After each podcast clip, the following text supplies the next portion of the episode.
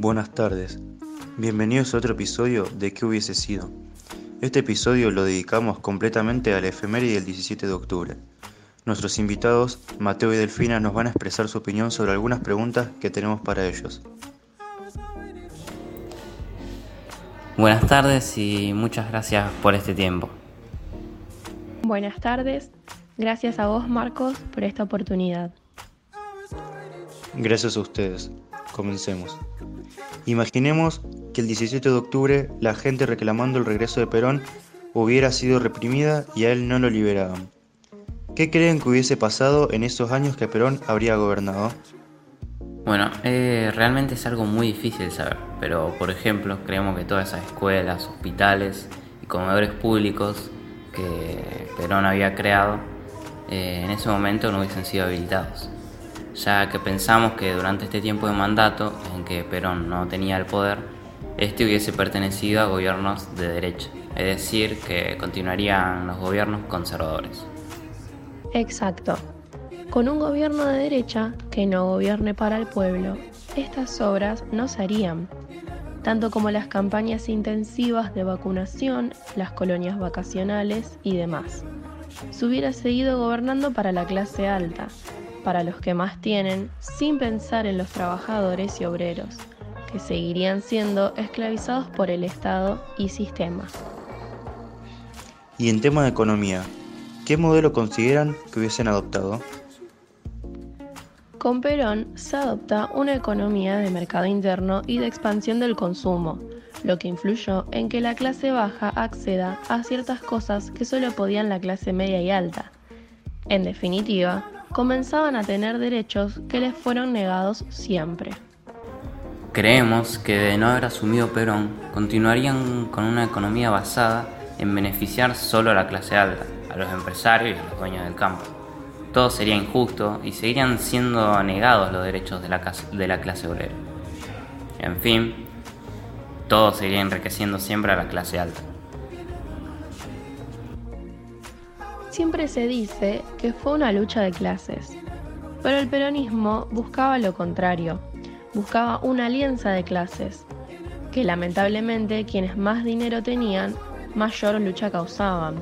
Y esto hubiera sido así también de haber otro gobierno, porque lo peor que pueden hacerle a la clase alta es que le toquen el bolsillo. Para cerrar esta etapa, ¿qué políticas creen que fueron esenciales y no hubieran existido sin el peronismo? El peronismo se encargó de dignificar la vida de la clase baja. Por eso fue esencial la creación de, por ejemplo, colonias vacacionales, para que los chicos que nunca tuvieron oportunidad de salir de su barrio conozcan el mar y accedan a beneficios que solo clases más altas tenían. Sí, o por ejemplo, los planes de turismo social, que hicieron que la clase baja pueda conocer distintos lugares del país, algo que jamás podrían haber hecho sin esto. También las campañas intensivas de vacunación y la realización de fichas médicas para los niños. Sin esto, los chicos podrían haber tenido problemas físicos y no se hubieran podido atender. Con todo esto, queremos llegar a que la vida no se hubiera dignificado y los que pasaron a ser derechos para la clase baja hubieran seguido siendo beneficios y privilegios para las clases más altas. Sin dudas, el mayor logro del peronismo fue dignificar y dar derechos a los obreros y trabajadores de clase baja. ¿Qué derechos no hubiesen estado en esa época sin el peronismo? Somos grandes fundamentalistas de que este sector seguiría siendo esclavizado de no ser por el peronismo. Con otro sistema político, por ejemplo, no se hubiese reglamentado la jornada laboral de 8 horas, así como las vacaciones pagas, el aguinaldo y la jubilación para todos los gremios. Totalmente. Eh, todas estas cosas que eran inimaginables para la clase baja en su momento, no se habrían concretado de ninguna otra forma. En su lugar, los trabajos referidos a la mano de obra seguirían siendo esclavizantes y sin ningún beneficio para el mismo obrero. Nos encanta escuchar estos planteos. En el ámbito educativo, como estudiantes que son, ¿qué creen que hubiese cambiado? El peronismo lo que hace es quitar el arancel a la universidad, haciéndola pública para toda la población. Ni en esa época ni actualmente tendríamos acceso igualitario a la universidad.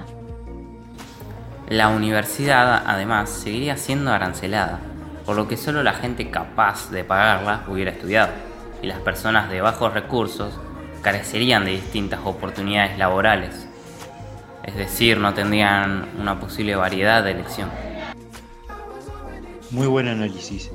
¿Les parece que para cerrar el episodio hablemos de otro tema muy importante? ¿Qué hubiese pasado con los derechos que adquirieron las mujeres? Y claro, ¿qué hubiera pasado con todo lo que hizo Evita al respecto?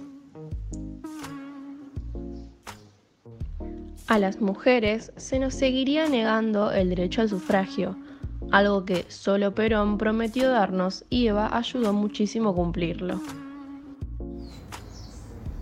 Además, en esos años que no hubiera gobernado Perón, tampoco se habría cumplido la ayuda económica a madres solteras. Con los estigmas de la sociedad y un gobierno de derecha donde francamente abunda el patriarcado, estos derechos jamás hubieran sido otorgados. ¿Podemos concluir entonces en qué hubiera sido y sería un futuro distópico? Y la verdad, para quienes ejercen la empatía y luchan por una justicia social, hubiese sido y sería uno de los peores escenarios en su vida. Muchísimas gracias por tomarse este tiempo de grabar con nosotros. Esperamos que nuestro público también lo haya disfrutado y sirva para reflexionar. No, no, por favor, gracias a vos, Marcos. Muchas gracias también al público por escucharnos. Nos vemos en el próximo episodio. Buenas noches a todos.